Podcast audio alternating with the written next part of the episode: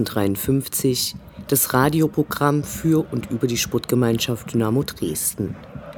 Dynamo ist immer noch Dynamo. Die letzten beiden Wochen hielten wieder Emotionen an den fernen Enden des Spektrums bereit.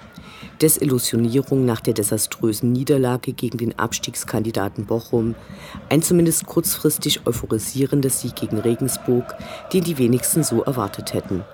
Neben der Rückkehr des ehemaligen Kapitäns Marco Hartmann auf den Platz, der hoffentlich allen Spielern ein Vorbild in Sachen Kampfgeist sein wird, verringerte sich der Kader verletzungsbedingt. Marco Terrazino hat sich einen Muskelfaserriss zugezogen, Yannick Müller fällt nach einem Leistenbruch auch länger aus. In der Zwischenzeit hat die mündliche Verhandlung wegen der falschen Entscheidung des Schiedsrichters, nach Einspruch durch den War das Tor gegen Darmstadt zurückzunehmen, stattgefunden. Erwartungsgemäß wurde die Entscheidung als Tatsachenentscheidung zementiert. Dass nun sowohl der Schiedsrichter die Rücknahme des Tores als falsch bezeichnete und der DFB-Richter Lorenz Verständnis für Dynamo zeigte, hilft leider nicht. Weder für den Abstiegskampf noch für die Akzeptanz des Videoassistenten.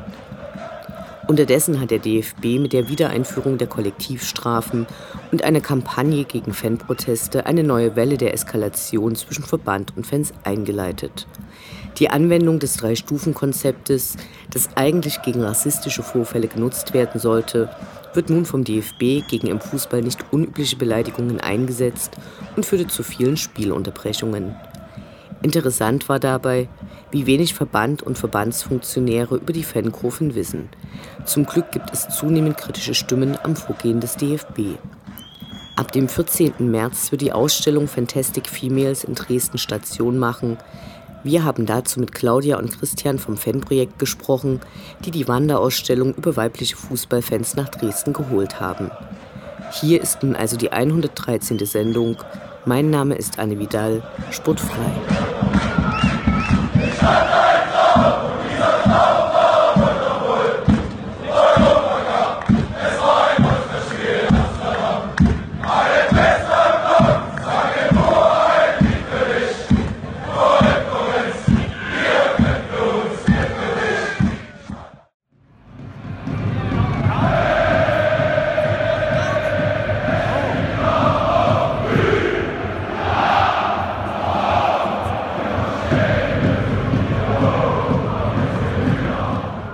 Blick zurück. Was ist passiert? Was war großartig? Was hätte nicht geschehen dürfen? Infos zu den absolvierten Liga- und Pokalspielen.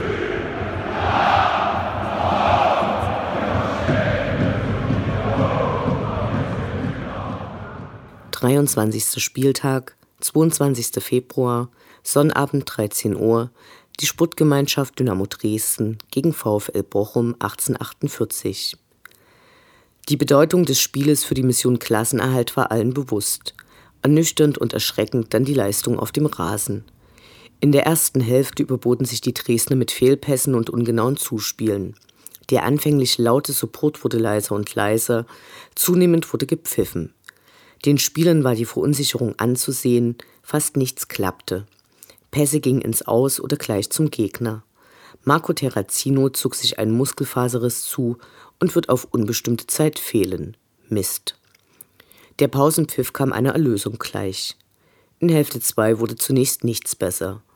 Dynamo hatte zwar auf den Ball, aber das Tor schoss Bochum. Gefühlt konnte sich der erst Sekunden zuvor eingewechselte Ganvola die Ecke aussuchen, verteidigen sieht anders aus.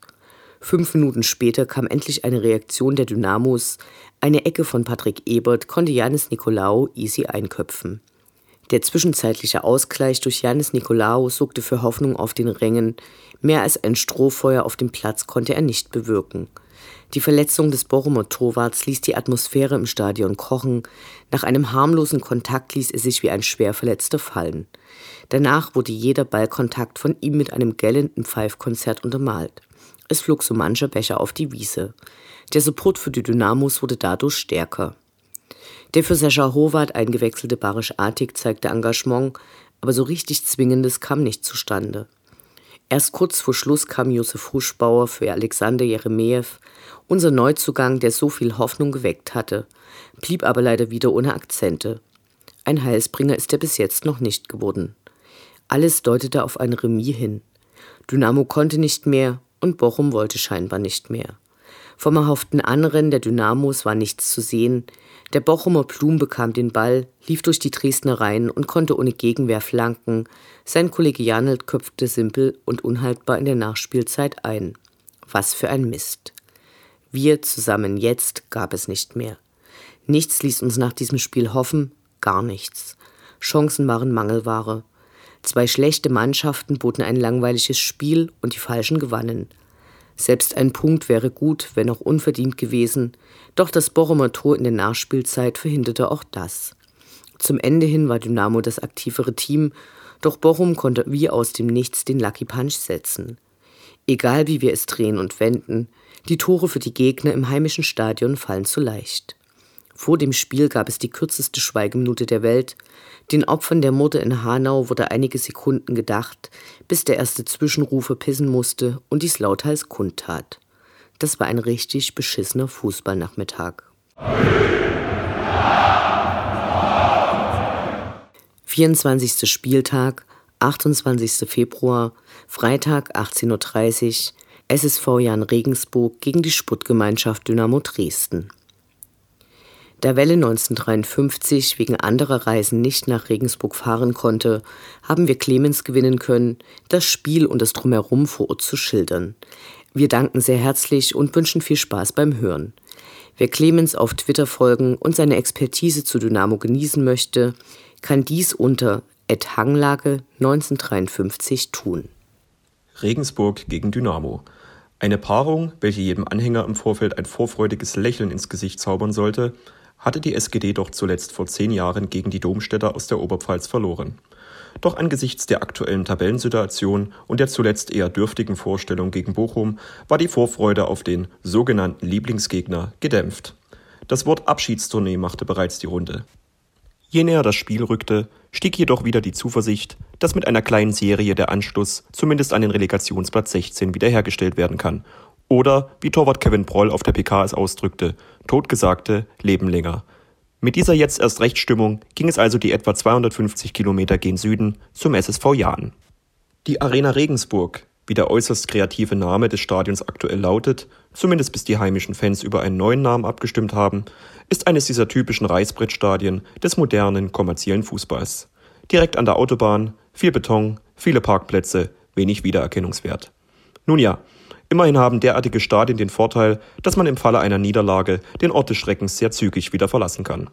Jedoch lädt Regensburg im Vergleich zu anderen Spielorten dieser Liga mit seiner den Weltkulturerbetitel innehabenden Altstadt durchaus auch zum Längerverweilen ein.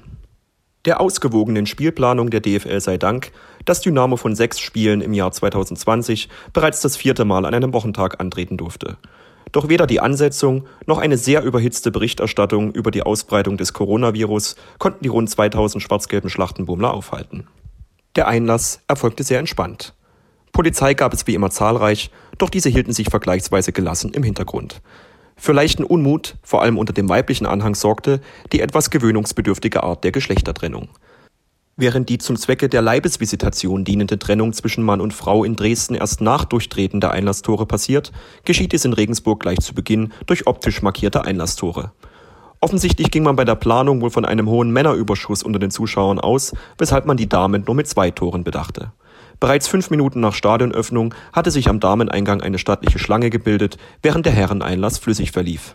Am Ende fanden jedoch alle ihren Weg in den Block, die Männer warteten brav auf ihre Frauen oder stellten sich schon mal nach der obligatorischen Stadionbratwurst an. Etwa eine halbe Stunde vor Spielbeginn fand sich auch UD im Stadion ein und okkupierte direkt den benachbarten Sitzbereich. Dies sorgte für eine regelrechte schwarz-gelbe Völkerwanderung. Während der sangesfreudige Teil in den Sitzplatzbereich strömte, flüchtete der gemäßigte Teil der Anhängerschaft in den Stehbereich. Am Ende waren beide Blöcke gut gefüllt, so dass sich eine geschlossene schwarz-gelbe Wand hinter dem Tor von Kevin Proll formierte, abgerundet durch ein großes Wir zusammen jetzt Banner. Die Aufstellung hielt einige Überraschungen parat. An der Seite von Patrick Schmidt feierten Simon Makinok und Godspe Donio ihr Startelfdebüt. Drei gelernte Stürmer, also direkt von Beginn an auf dem Feld. Im offensiven Mittelfeld kehrte der gegen Bochum über 86 Minuten schmerzlich vermisste Josef Huschbauer zurück. Die Marschroute sollte also klar sein. Volle Attacke. Was soll es auch anderes geben als Tabellenletzter? Das Spiel selbst begann jedoch so gar nicht nach dem Motto. Eine nennenswerte Kopfballchance vom 2-Meter-Mann Makinok, ansonsten Fehlpässe über Fehlpässe, versprungene Bälle und Stellungsfehler. Bester Mann der ersten Hälfte einmal mehr der Torwart, ohne den Dynamo hier sicher bereits zurückgelegen hätte. Der Stimmung im Gästeblock schadete der dürftige Auftritt jedoch nicht.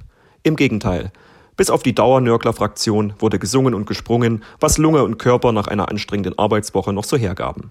Zudem nahm der Blog Stellung zu den Vorfällen rund um den Hoffenheimer Mäzen Dietmar Hopp.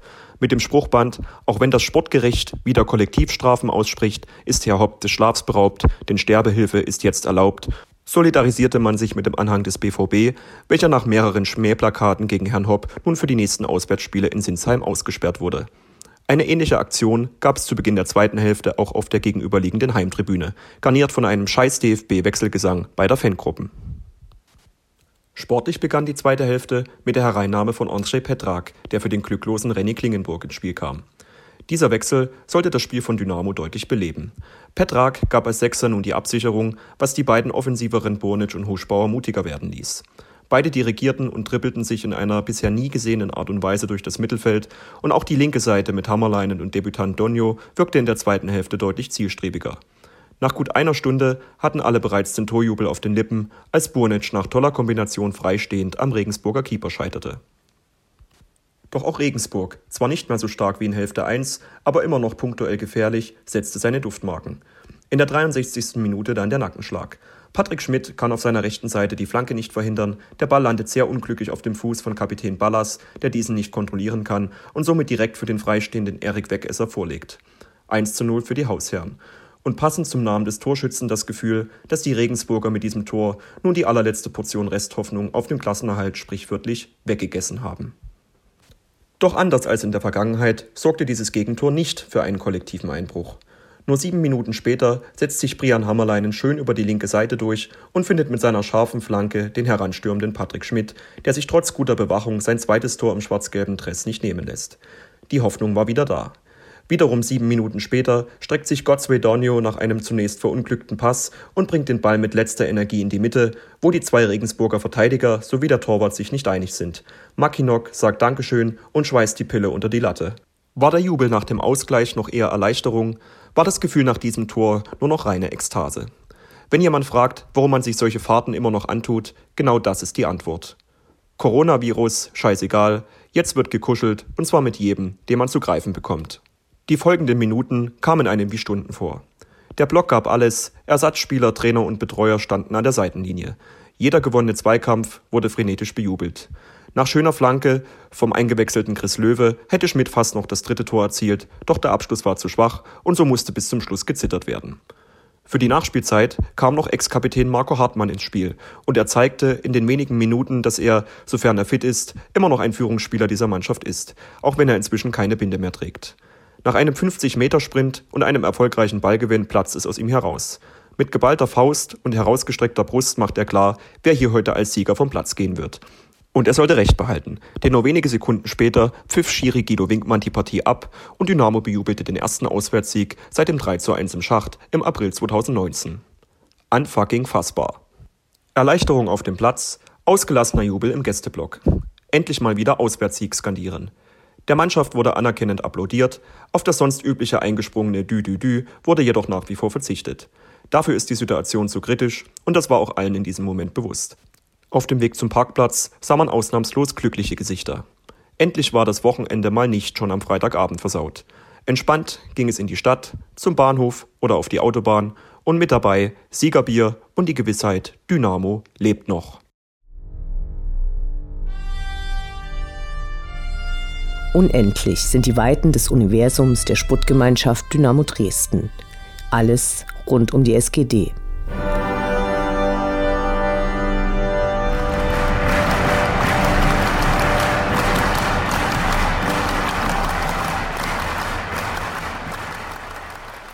Für den nächsten Mittwoch möchten wir euch eine Veranstaltung im Fanprojekt Dresden empfehlen. Hardy Grüne, Koryphäe, renommierter Autor und Mitherausgeber der Quartalszeitschrift Zeitspiel, Magazin für Fußball-Zeitgeschichte, wird zu Fußball-Fankulturen in Südamerika sprechen. Sein Text und Bildband zu Montevideo stand im letzten Jahr auf der Shortlist des Fußballbuch des Jahres. Hardy Grüne bereist die Kontinente mit dem Fahrrad und findet und berichtet über Fußballkultur als Alltagskultur abseits des Klemmerfußballs. Also, am 11. März ab 18.30 Uhr im Fanhaus. Es wird sicher spannend. Aber gut, ich meine, alles, was ich jetzt rede, ist alles Schall und Rauch. Das Interview. Gespräche mit Spielern, Funktionären, Initiativen, Freund und Feind.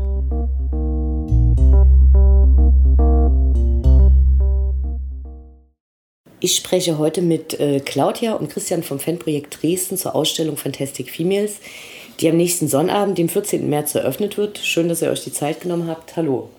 Hallo. Worum geht es bei der Ausstellung und warum zeigt das Fanprojekt Dresden das? Äh, was ist eure Motivation? Ja, äh, in der Ausstellung geht es um Biografien von weiblichen Fußballfans aus ganz Europa. Ähm, die Frauen haben dort sozusagen eine Plattform bekommen, wo sie sich darstellen können, wo gezeigt wird, wie engagiert auch Frauen im Männerfußball sind. Und ja, wir haben uns äh, schon vor einiger Zeit äh, darauf beworben, die Ausstellung nach Dresden holen zu dürfen. Und jetzt hat es endlich geklappt. Wer hat die Ausstellung konzipiert und erstellt? Und wie sieht die aus? Vielleicht könnt ihr das näher beschreiben. Ja, also konzipiert wurde sie von engagierten Frauen aus dem Netzwerk Football, Support, Football Supporters Europe, ähm, die sozusagen auch schon viele Jahre zum Teil äh, im Fußball aktiv sind, äh, auch in, in Deutschland im Frauen-Fan-Netzwerk äh, Finn zum Beispiel. Ähm, ja, und in der Ausstellung ähm, werden die Frauen dargestellt, beziehungsweise es wurden Interviews geführt, die per QR-Code über die Aufsteller diese ähm, Roll-ups sozusagen anzuschauen sind. Und ähm, ja, es zeigt einfach die, die große Bandbreite, ähm, wie Frauen sich im Fußball engagieren. Bei der Ausstellungseröffnung soll es die Premiere eines Films über weibliche Fußballfans bei Dynamo geben. Was ist die Idee dahinter? Genau, wir haben uns halt gedacht, dass weibliche Fans in Dresden, also Dynamo-Fans, weibliche Dynamo-Fans halt wenig öffentlich präsent sind. Also sie sind halt in der Ausstellung wurden sie nicht berücksichtigt.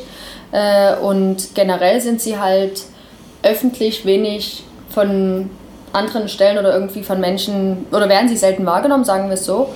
Und gegen diese Nichtberücksichtigung wollten wir halt gern was machen und haben uns dann halt gedacht, dass wir diese weiblichen Dynamo-Fans sichtbar machen wollen und aufzeigen wollen, wie sie aktiv sind, wie sie ihr Fan-Dasein ausleben oder auch äh, wie sie sich einbringen im Verein, in Fanclubs. Das war uns halt wichtig, dass es einfach mal öffentlich gemacht wird. Dass es in Dresden aktive Fans gibt, weibliche Fans, die genauso halt hier partizipieren wie männliche Fans.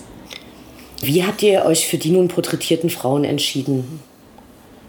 Genau, wir haben halt äh, mit der Ehrenamtsgruppe vom Fanprojekt zusammengesessen und haben über mögliche Frauen, die uns bekannt sind oder die uns eingefallen sind, diskutiert. Also welche Frauen würden wir gerne in diesem Film sehen. Ähm, dann natürlich die Frauen angesprochen und das beruht ja alles auf Freiwilligkeit. Also gab es natürlich auch Frauen, die gesagt haben, vor der Kamera stehen oder Interviews führen, ist jetzt nicht meins, was die wir halt sehr gern eigentlich mit im Film drin gehabt hätten. Ähm, aber auch ganz viele Frauen haben uns halt eine positive Rückmeldung gegeben und die sind mittlerweile jetzt auch dann im Film zu sehen. Und haltet ihr die Auswahl der gezeigten Frauen für repräsentativ für Dynamo? Für Dynamos weibliche Fanszene? Ja, das ist schwierig zu sagen, ob es repräsentativ ist. Also ich denke, es, es werden viele Facetten in dem Film sichtbar. Ähm, also von jung bis alt ähm, sind, sind verschiedene Fans dabei. Ähm, sind Mitarbeiterinnen aus Fanprojekt, aus dem Verein auch ähm, im Film zu sehen. Von daher ist es eine große Bandbreite. Natürlich könnte man jetzt sagen, vielleicht sind die Seniorinnen unterrepräsentiert oder so. Also klar, alle, alle Gruppen kann man sicherlich nie äh, in so einem Film darstellen, aber meines Erachtens haben wir da schon eine gute Bandbreite erreicht. Wie ist der Film dann entstanden? Wer hat damit gearbeitet? Ja, ähm, die Idee äh, ist in der Ehrenamtsgruppe des Fanprojekts aufgetaucht. Ähm, wir, wir haben uns eben Gedanken gemacht, wie wir die Ausstellung Fantastic Females noch bereichern können, beziehungsweise da einen lokalen Dresdner Touch äh, reinbringen können. Und ähm, das äh, ja, war sozusagen eifrige Arbeit über mehrere Monate von äh, den Fans, die äh, ehrenamtlich das Fanprojekt begleiten, unterstützen. Und ähm, ja, da sind wir auch sehr dankbar, weil alleine hätten wir das auch nicht geschafft. Und ansonsten haben wir uns natürlich noch die Expertise von Steffen Kuttner geholt, der das Dynamo TV macht und aber auch schon mehrere Filme erstellt hat. Und wir sind sehr zufrieden, dass wir ihn dafür gewinnen konnten. Wird der Film nach der Ausstellung weiter sichtbar sein? Das ist aktuell noch eine ungeklärte Frage. Die soll halt mit den beteiligten Frauen gemeinsam noch besprochen werden. Ähm, wir haben zwar die Einverständnis von allen Frauen, dass öffentlichkeitswirksam die Ausschnitte von ihnen verwendet werden dürfen, aber inwieweit das dann stattfinden wird oder in was für einem Rahmen die, der Film dann noch gezeigt wird, das wollen wir halt gern gemeinsam mit den Frauen besprechen und dazu wird es dann halt ähm, auch noch Details während der Ausstellung oder halt im darauf, in der darauffolgenden Zeit über soziale Medien oder ähnliches geben. Die Ausstellung findet im Zentralwerk Pieschen statt. Äh, warum dort? Könnt ihr was über den Ausstellungsort erzählen? Ja, ähm, wir, wir haben einen Ort gesucht, ähm, der groß genug ist, um, um die Ausstellung aufzunehmen. Das wäre hier im Fanprojekt auf keinen Fall möglich gewesen. Ähm, ja, Stadion ist, ist auch ein Ort, der, der denkbar gewesen wäre. Allerdings ähm, ist, sind dort viele andere Veranstaltungen. Auch an den Spieltagen hätte die Ausstellung dauernd umgeräumt werden müssen.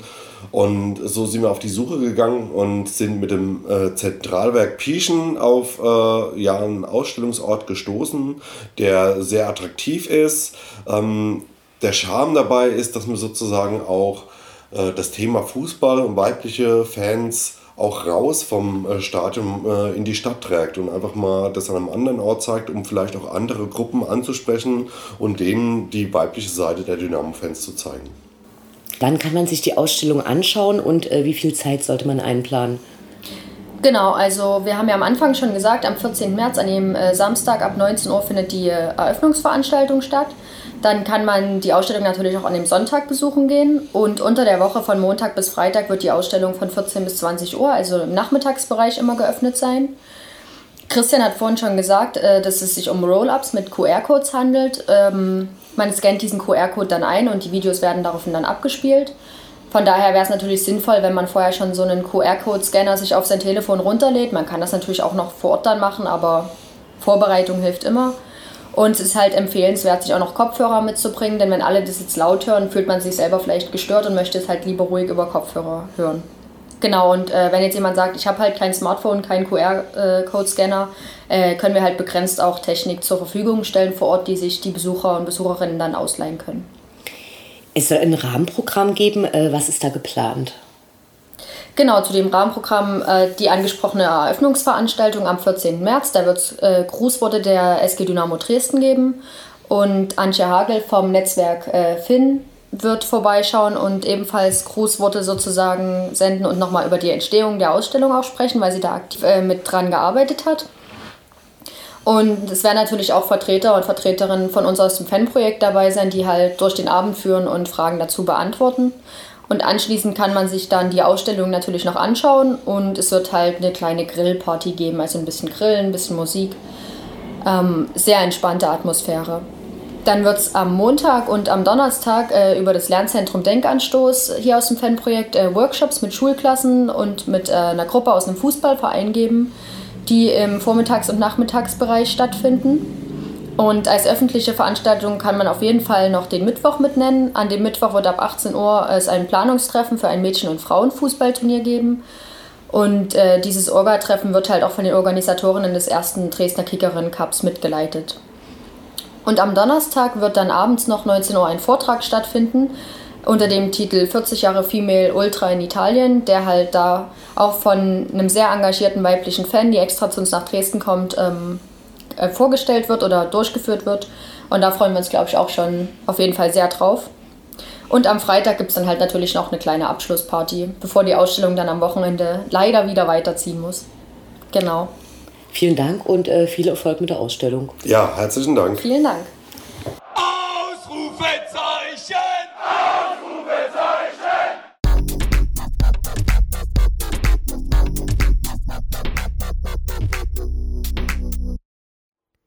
Der Blick nach vorn. Die nächsten Spiele, die nächsten Termine. Hoffnung und Zuversicht. Niederlage oder Ufter.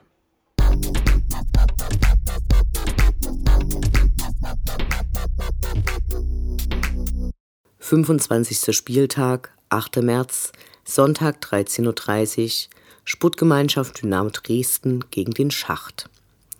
Nächstes Heimspiel, nächste Chance. Auch wenn man es gern anders hätte, auch bei Dynamo gibt es viele Rosinenpicker, die unser Stadion nur für die vermeintlichen Highlights aufsuchen. Zum ersten Mal in dieser Saison konnte der Verein ein ausverkauftes Stadion vermelden. Wie schlecht es um Dynamo steht, kann man daran erkennen, dass selbst der Chef der Verstrahlten uns die Daumen für den Klassenerhalt drückt. Denn, Zitat, das sind Sachsen.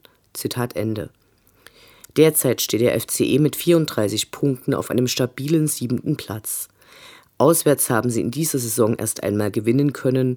Hoffentlich bleibt das so. Schön wäre eine Revanche für das Hinspiel, das 4 zu 1 verloren ging. Wir bewegen uns zwischen vorsichtigem Optimismus und dem Wissen um die vielen vergurkten Spiele. Gespannt sind wir natürlich auf die Schiedsrichterentscheidungen im Hinblick auf Beleidigungen und freie Meinungsäußerungen auf den Rängen. Vor dem Spiel haben alle Dynamo-Fans die Möglichkeit, die im Rahmen des neunten Fahnenmal-Wettbewerbes im Fanprojekt entstandenen Fahnen anzuschauen und über den Sieger abzustimmen. In den vergangenen Jahren fällt eine Jury die Entscheidung. Diesmal können alle mitmachen, die sich vor dem Spiel an der Sektorentrennung zwischen K-Block und Rundbach-Tribüne einfinden.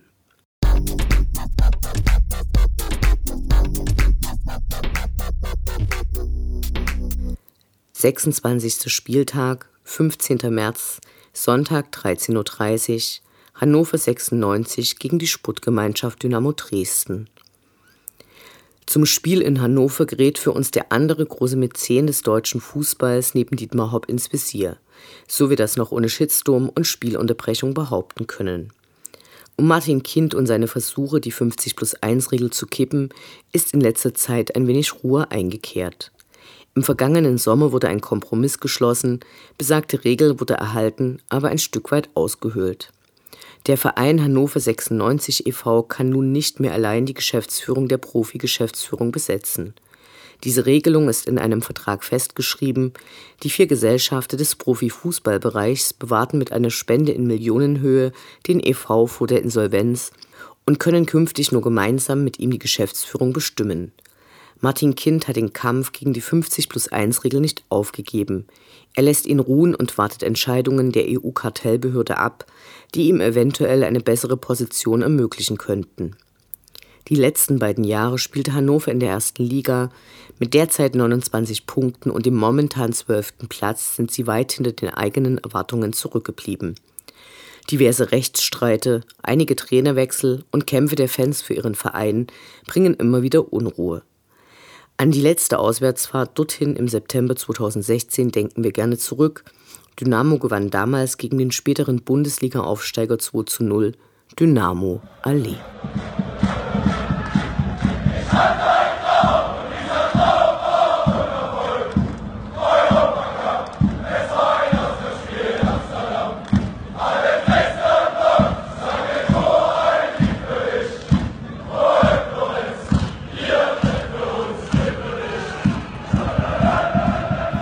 Das war Welle 1953, das Programm für und über die Sportgemeinschaft Dynamo Dresden. Eine neue Sendung über die SGD, uns, die Fans und alle Neuch und Widrigkeiten auf dem Weg zum Europapokal gibt es in zwei Wochen bei Coloradio und zum Nachhören im Internet auf welle1953.net als Podcast, den ihr selbstverständlich abonnieren könnt, um keine Sendung zu verpassen. Mein Name ist Anne Vidal. Auf Wiederhören. Bis zum nächsten Mal.